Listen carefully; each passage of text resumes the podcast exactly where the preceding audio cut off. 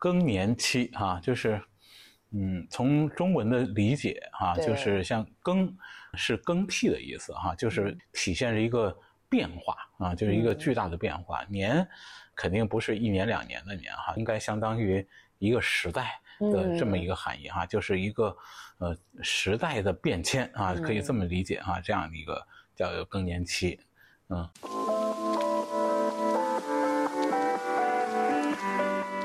大家好，Hello，大家好，这里是听说更年期，，我是南希。我是思佳。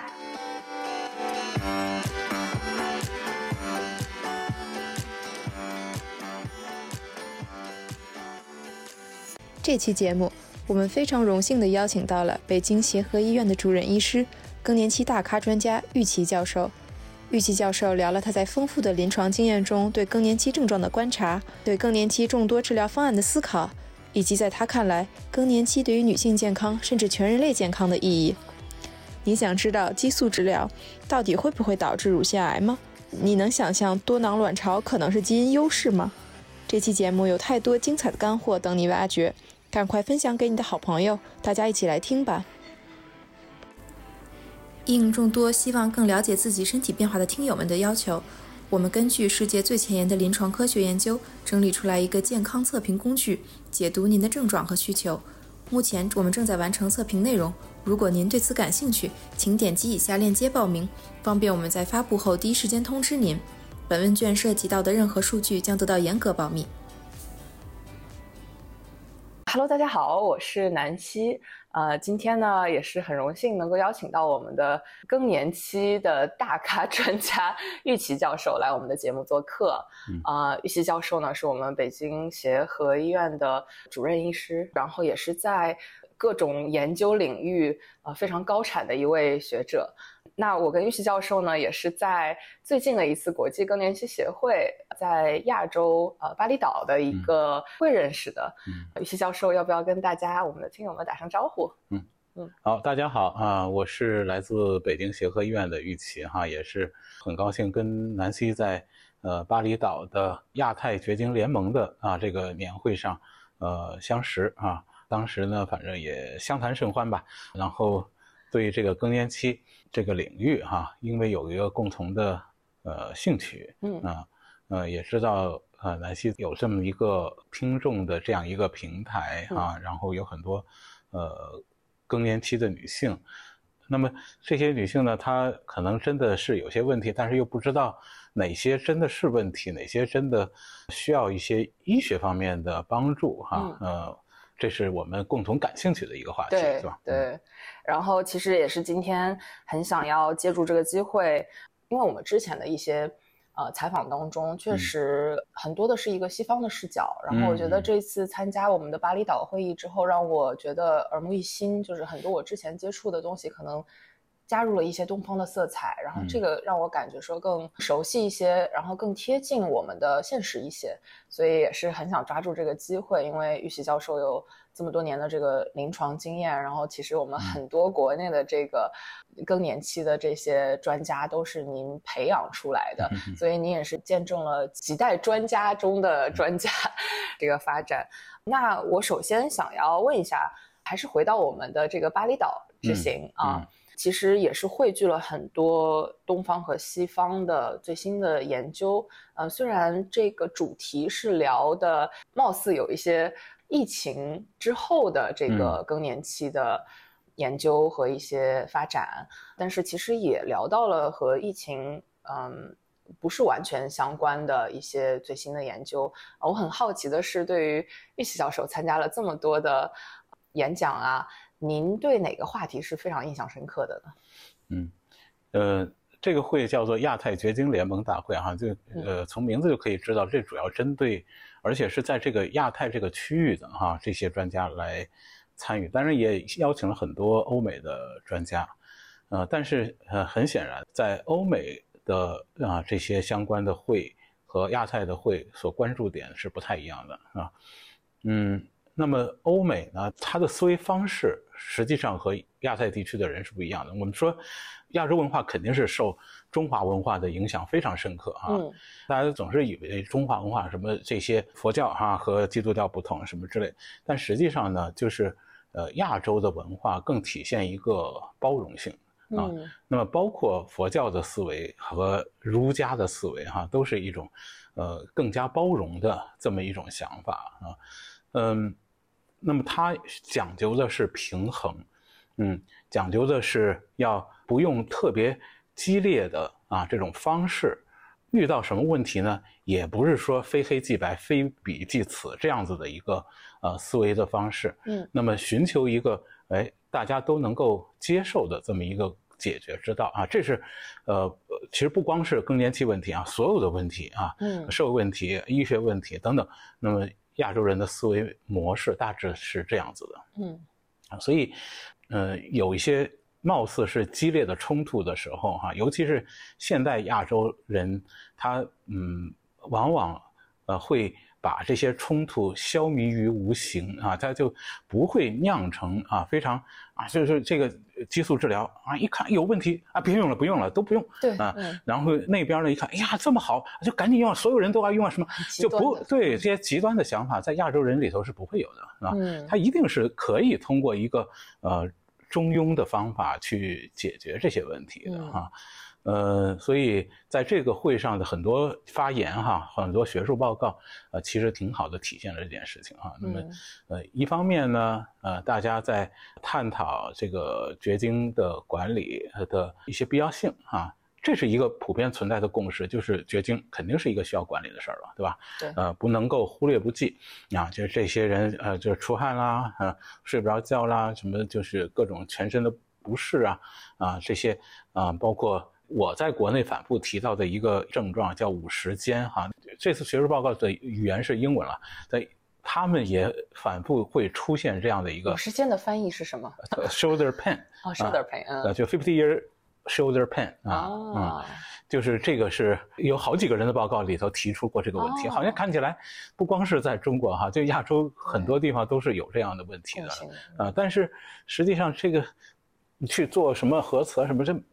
查不出来有什么问题啊，对对吧？啊，那么就是因为雌激素，就是我们叫雌激素突然被剥夺以后的一些反应啊嗯，它就浑身都不是啊，嗯，所以这些问题啊，其实是一个共性的问题哈、那么这些共性的问题的背后，实际上意味着很多代谢问题，而造成老年的啊这些生活质量的下降，这是要骨质疏松啊、那血脂啊、心脏问题、血压问题、糖尿病问题等等这一系列问题哈，都是以雌激素的剥夺就决定为基础的。嗯嗯，那么这些问题呢，在过去就是，呃，国外走过很多弯路啊，那开始就雌激素啊，雌激素，那，一看，哎呀，内膜癌，呃，高发了、啊，然后就啊，雌激素不好，不能用。但是实际上呢，哎，补上再加上点孕激素，然后减少点雌激素剂量，这是问题不就解决了吗？对对吧？然后再接下来呢，又说，哎呀，这只要一解决内膜癌的问题，说这个东西是完美的，没缺点，就大家都要用，随便什么时候都可以开始用啊，七十岁的人也能用，八十岁的人也可以嗯开始用、啊，等等。但是马上的就 WCHA 研究打脸啊，嗯是说这个用了以后心脏病没好处哈、对，嗯但是呢，实际上呃还是有好处，只是用晚了，对吧？呃，应该早点开始用哈、这样对啊。那么，所以这一系列的这个发现哈、这一系列的研究结果，实际上就是不断的在印证中国式的思维是们的道正确性，是对对吧？嗯嗯，它不是说这非黑即白的这好多事儿。啊，那你就得要掌握好它该在什么时候用，该在什么人身上用，它好处还是确定的啦，对吧？？对，那么因此呢，就有在全世界范围内就制造了很多的恐慌啊，然后于是呢，就有人说，哎，就不能用了，然后就去呃开发好多其他的这种治疗方法。那其他的治疗方法，特别是大豆异黄酮哈、就是、呃伊普拉芬啊这类东西，那么在这次会上也是挺多的一些报告哈、嗯，但是总体来看呢，好像效果并不太理想啊。嗯，是吧说？它就是对于骨骼的保护啊，嗯至少因为骨骼的保护是我们呃在绝经管理用，比包括用绝经激素治疗，就 MHT 的一个主要的目的了。嗯但是确实这个呃大豆异黄酮对于骨骼的保护，嗯，不是那么确定啊，就不能说有用，也不能说没用啊。那有的研究说还是有用的，有的研究就说没用啊。所以这些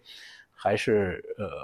争议比较多，争议比较多，可能得需要去做进一步研究，去找出在什么样的人身上有用啊，什么样身上会有用啊，等等啊这些。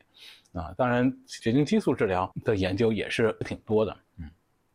那么这里呢，要用到就所谓哲学的思维方式了，对吧？那你说用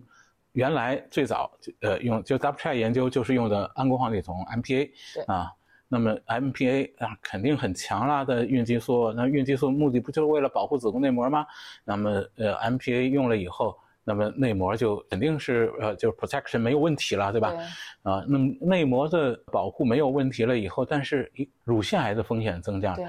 那原来大家都认为乳腺癌嘛，呃，在用了绝经激素治疗肯定会有点增加，因为用了雌激素嘛，对吧？雌激素肯定是刺激乳腺就会增加一点乳腺癌，所以大家都是这么想的哈。但是现在实际上通过大量研究发现，单用雌激素一点都不增加乳腺癌，对吧？对，而。增加乳腺癌的主要是孕激素啊，这是现在一个挺惊人的发现，对吧？嗯。那么因此呢，就是要这个孕激素到底什么样的，是能既能保护子宫内膜又不增加乳腺癌啊？这个现在是挺热门的一个研究话题了。我当时也是正好有幸听到玉琪教授讲的这个非常清楚的，什么样的这个孕激素是。呃，相对乳腺癌和子宫内膜癌的这个风险有一个表格，可否请您就是简单的聊一下这个几种选择啊？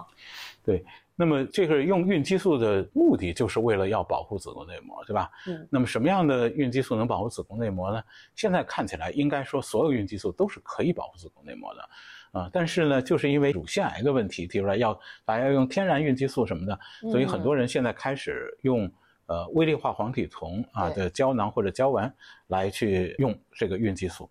这个呢是以前没有用过的，或者说很少很少用啊。这个用于保护子宫内膜在绝经激素治疗的过程当中，所以呃用了一段时间以后，发现就是我们想当然的认为能够保护子宫内膜的这个剂量的微粒化黄体酮，实际上。还差点意思，是吧？就是它还不能够充分的保护子宫内膜，长长时间用了以后呢，内膜癌的风险还是有一点增加的。嗯啊，但是增加的不多啊。大概是几年是一个我们需要注意的？呃，五年左右吧。五年左右啊，对，嗯，需要注意的。那么，呃，增加了，增加的也不是太多啊，也不用那么恐慌，但是确实增加了哈。嗯，所以呢，呃，你说这个。微粒黄体酮就不能保护子宫内膜了吗？就下这个结论，这个也不能这么想啊。我觉得还是说，可能还是剂量，咱们没有特别了解啊。这个呃，到底要用多大的剂量保护子宫内膜合适啊？这个我们现在也要开始做这方面的研究了啊。嗯嗯。那么，所以目前的这个剂量的下，那么微粒化黄体酮保护子宫内膜还有一点欠缺啊。嗯。但是呢，像合成的孕激素包括安宫黄体酮，这个没有问题；地区孕酮没有问题啊，替波龙也没什么问题，对吧？啊，所以这三种是保护子宫内膜，现在啊是可以的。啊，呃，那么在保护子宫内膜的竞争当中，可能微粒黄体酮现在暂时淘汰。我不能说它以后不可以，就肯定是不能做出来。对对，在还是会有可能回来的，只是我们要再去研究它合适的剂量啊。就目前来说，暂时淘汰。那么再看乳腺的刺激的问题，那乳腺的问题呢？现在明确的，刚才说了，W c 研究就是，呃，合成的孕激素啊，主要是像。比如安宫黄体酮啊，嗯啊，缺诺酮啊，什么之类的啊，这些孕激素，这个原来是特别常用的哈，包括绝经激素治疗在内的几乎所有方面，啊，但是这个看起来是增加了乳腺癌的风险的，对吧？呃，而其他的呢，就像地屈孕酮啊。呃，微粒化黄体酮啊，替勃龙啊，这不增加。嗯嗯，那么好，那么考虑这两个的交叉啊来说，那么现在既能保护子宫内膜，又不增加乳腺癌的，那么现在差不多就是地区孕酮和替勃龙啊，这个是目前看起来是比较合理的一个选择。对，哎，哎，这样的一个平衡哈，我觉得呃挺满意，也是特别符合。啊，咱们中国的这个中庸 思维的方式。对，哎，其实我有一个 个人的小问题，就是其实我在听您的这个演讲的时候，我心里面想的是，当时我在采访另外一个英国的这个更年期专家的时候，他对替伯龙的一些想法，就是替伯龙，呃，这个剂量算是相对来说是固定的这个比例嘛，所以。我在想说，对于我们来讲，因为我我感觉在我的采访下，好像我们国内确实用替勃龙的女性还是挺多的。对，嗯，然后我很想再 challenge 一下，问问玉教授这个方面的问题，我们该呃需不需要多一些这种呃顾虑呢？嗯，就是对于替勃龙，它毕竟是雌激素和孕激素合在一起的这个。呃，相当于合在一起哈，它是一种化合物，嗯，在体内可以代谢成孕激素活性的和雌激素活性的哈，嗯，那包括有一点点雄激素活性的啊，嗯，这种两种物质，嗯，那它这个比例的固定会不会造成您在临床方面可能要更加剂量上的掌握，会不会造成一些困难呢？还是它有什么机会可以，呃，从你的 ideal case 怎么想？对这个呢，就是确实如此哈，因为你看替波龙都设计，他们药厂设计的是二点五毫克一片，对对吧？那么国外的常用的剂量就是二点五毫克，是用的一片，嗯，但是在进入中国以后，当然一开始总是要跟说明书走哈，药物说明书就是用的一片，啊，但是用了一片以后呢，觉得有相当多的中国女性出现了一些高雄的表现，对，啊啊。包括有痤疮、长痘啊什么之类这些表现，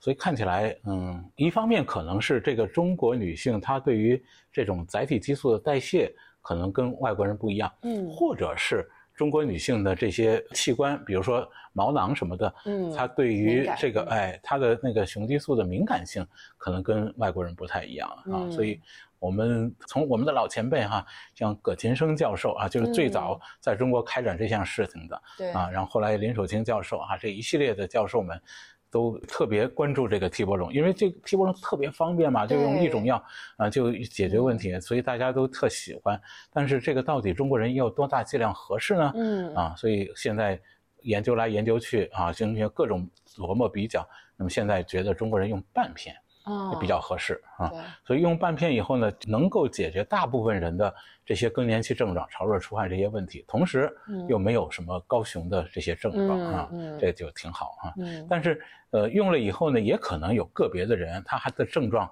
就是潮热疮还是解决不了，那那些人可能哎加一下。加一下啊，变成一片儿啊也可以。嗯，对，我觉得这个就非常清楚了，就是我们东方人的这个特点，然后该怎么样再结合我们现在目前最新的这种研究啊。嗯，那我其实想要跳转一下，换一个话题，我特别好奇，呃，想要。回忆一下您的个人经历，是什么契机让您对这个更年期话题和绝经 （climateric care） 感兴趣的呢？嗯嗯，是这样哈，就是在上医学院的时候，可能还没有那么多想法哈，到底去从事哪个科室、哪个专业。那么越临近毕业呢，就面临就是定科室的问题了，对吧？然后就想我到底。喜欢做什么样的工作呢？哈，嗯，那么就想想外科哈，外科系统的，好像就是整天就